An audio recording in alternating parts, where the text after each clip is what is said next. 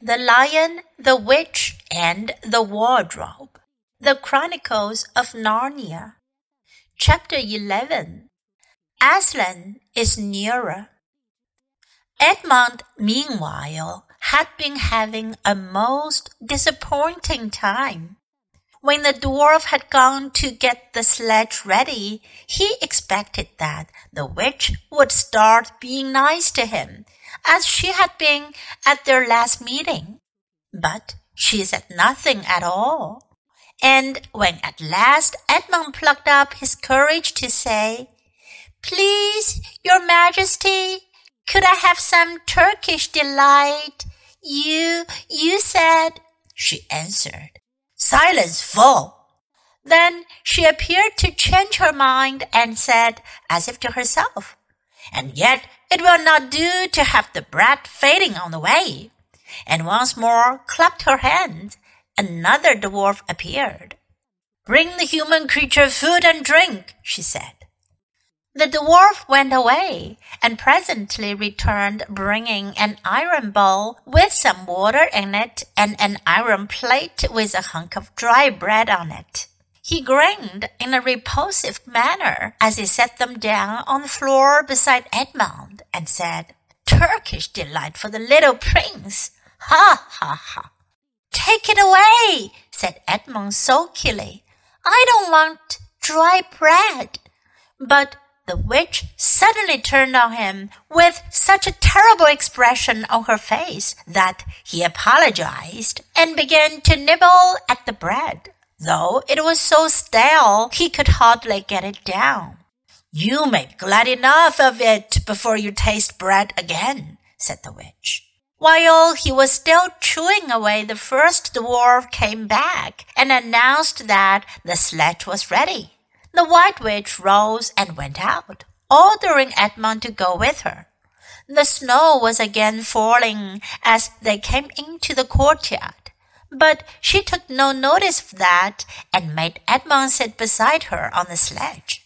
But before they drove off, she caught Maugrim, and he came bounding like an enormous dog to the side of the sledge. Take with you the swiftest of your wolves, and go at once to the house of the beavers, said the witch, and kill whatever you find there.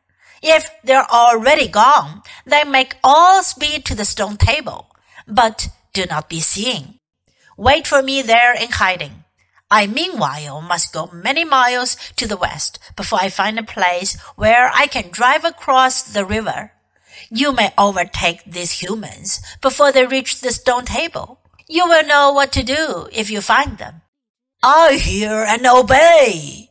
Oh, Queen, growled the wolf and immediately he shot away into the snow and darkness as quickly as a horse can gallop. In a few minutes, he had called another wolf and was with him down on the dam and sniffing at the beaver's house. But, of course, they found it empty. It would have been a dreadful thing for the beavers and the children if the night had remained fine, for the wolves would then have been able to follow their trail, and ten to one would have overtaken them before they had got to the cave.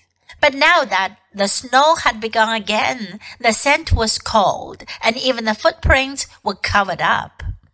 Meanwhile, the dwarf whipped up the reindeer, and the witch and Edmund drove out under the archway and down and away into the darkness and the cold.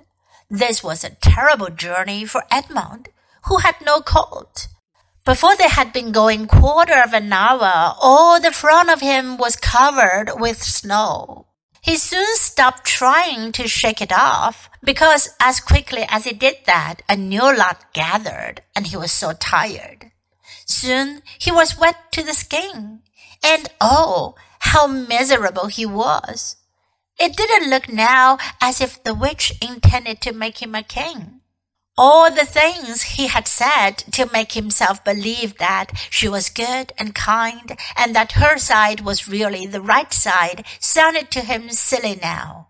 He would have given anything to meet the others at this moment. Even Peter.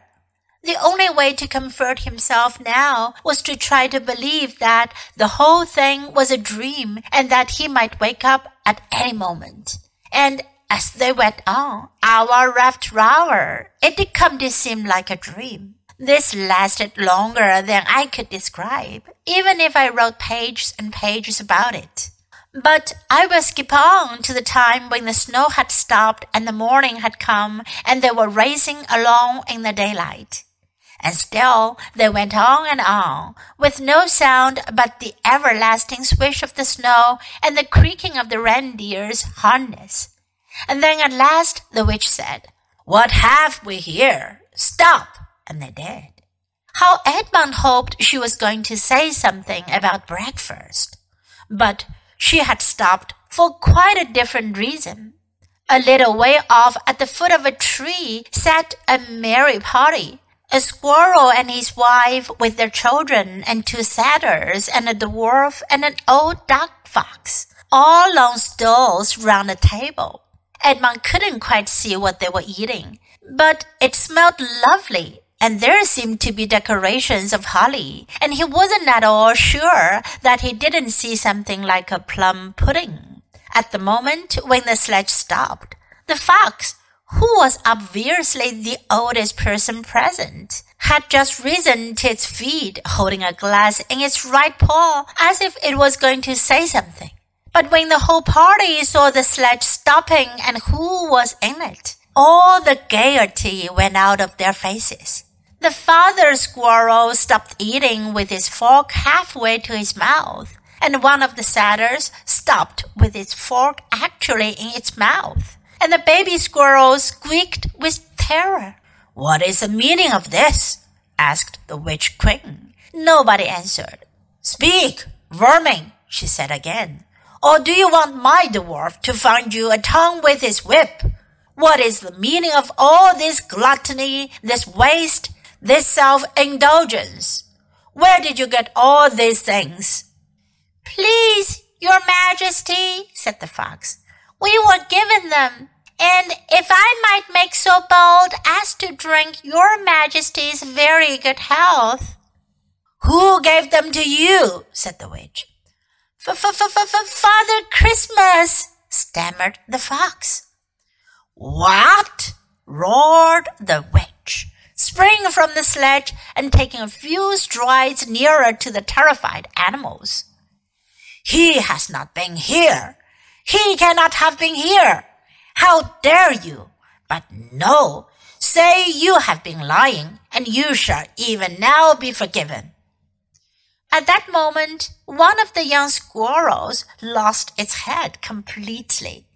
He has! He has! He has! It squeaked, beating its little spoon on the table. Edmund saw the witch bite her lips so that a drop of blood appeared on her white cheek. Then she raised her wand. Oh, don't, don't, please don't, shouted Edmund.